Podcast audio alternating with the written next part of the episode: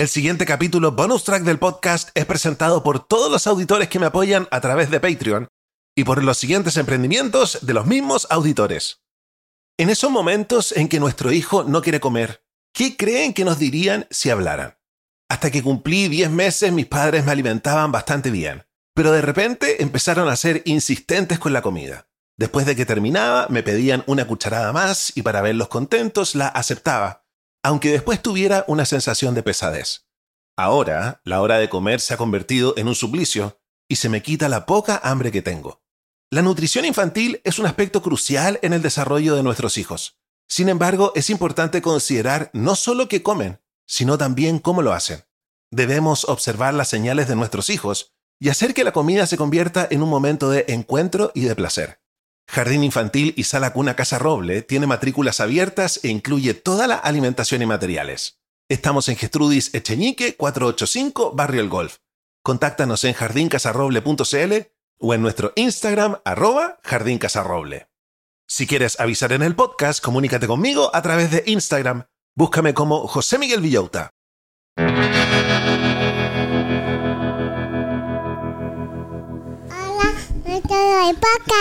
Hola a todos los del podcast, ¿cómo están brochachos? ¿Cómo están brochets? ¿Cómo está la familia Manson, McKinsey, Morgan, Gaga, Pinkett, Smith, Abercrombie and Fitch? Estamos comenzando este minisodio que ahora va a ir los días martes, nuestra sección El Club de los Jóvenes Millonarios. Esta sección para que nos convenzamos de que este año podemos cambiar nuestra situación financiera. Lo único que tenemos que hacer es subir el Everest, es ponernos las dinamitas y es cambiar nuestra mentalidad respecto del dinero.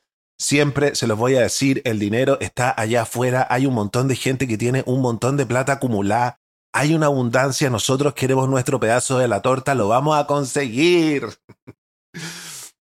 ya, para que quedemos motivados esta semana. Estamos leyendo el libro Eres un chingón o eres una chingona haciendo dinero. You are a badass at making money de Jen Sinchero, nuestra diosa, nuestra ídola. Y justamente por estos días estamos hablando sobre cambiar nuestra mente, sobre las creencias que tenemos que tener nosotros sobre nosotros mismos. Y Jen Sinchero nos habla a continuación sobre levantar tu confianza y brillar. Y dice así, ¿sabías que la confianza es como un músculo? Sí, así como lo oyes. Mucha gente piensa que naces con confianza o sin ella, pero eso no es cierto. Es como aprender a andar en bicicleta o hacer malabares. Al principio parece imposible, pero con práctica, ¡zas! Ahí estás haciéndolo sin pensar. Pongamos un ejemplo. Imagínate que eres como ese chico en la fiesta que no conoce a nadie, pero aún así se siente en su salsa. Está allí, haciendo chistes, ofreciendo traer algo del bar, charlando alegremente. Parece un superhéroe de la confianza, ¿verdad? Pero ¿sabes qué? Tú también podrías ser así. Quizás ahora te sientes más como un ratón que como un león, pero eso puede cambiar. La clave está en hacer cosas que te asusten un poco, pero que sabes que en el fondo puedes lograr. Así es como se fortalece ese músculo de la confianza.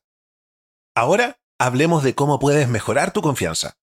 Uno de los trucos es empezar con tu cuerpo. Y no, no me refiero a ir al gimnasio, aunque eso también ayuda, sino a cómo te mueves y te presentas. Párate derecho, sonríe, respira profundamente y da la mano firmemente. Es sorprendente cómo cambiar tu postura puede cambiar tu mente. ¿Y qué hay de enfrentar tus miedos? Eso también es súper importante.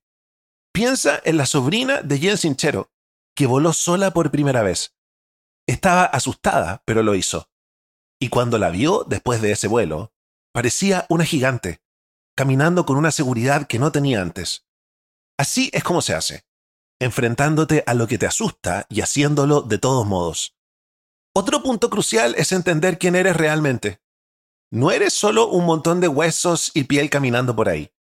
Eres energía, con deseos y sueños que son como órdenes del universo para ti. Cuando entiendes eso, empiezas a ver cuán importante y genial eres realmente. ¿Y sabes qué más te hace sentir genial? Ayudar a los demás. No se trata solo de hacer cosas grandes, incluso las pequeñas cuentan, como compartir tus papas fritas o ayudar a alguien con direcciones. Cuando das, recibes. Es como un boomerang de felicidad. Además, no te tomes la vida tan en serio todo el tiempo. A veces queremos que todos se fijen en nosotros y sientan lo que nosotros sentimos. Pero cuando eliges ser feliz y libre en lugar de siempre querer tener la razón, ganas más de lo que imaginas. Y celebra tus logros. Nos olvidamos de hacerlo porque estamos siempre tan ocupados. Pero detenerte un momento para hacer una pirueta de felicidad por algo que lograste es súper importante. Te ayuda a recordar lo increíble que eres. El perdón también es clave. Perdona y libérate. Todos cometemos errores, pero esos errores no nos definen. Y finalmente, amarte a ti mismo es lo más importante. Haz cosas que te hagan sentir bien. Presta atención a tus sentimientos y elige lo que te hace feliz. Y sí, eso incluye desear riquezas. No hay nada malo en querer dinero. De hecho, te animo a que lo hagas. Pero recuerda, el dinero es solo una herramienta para ser más tú. Qué bonito nuestro consejo de el día de hoy para quedar extremadamente motivado este día martes. Escríbanme en Instagram qué cosas están haciendo para cambiar su situación financiera. ¿Cómo están los niveles de fe? Yo me despido y los dejo invitados para que mañana escuchen el capítulo ya más largo, donde revisamos las ideas principales de un libro que tenga que ver con desarrollo profesional, con emprendimiento, con hacer dinero, básicamente con hacer avanzar nuestra carrera y nuestra situación financiera. Cuídense y los quiero mucho. Chao, chao.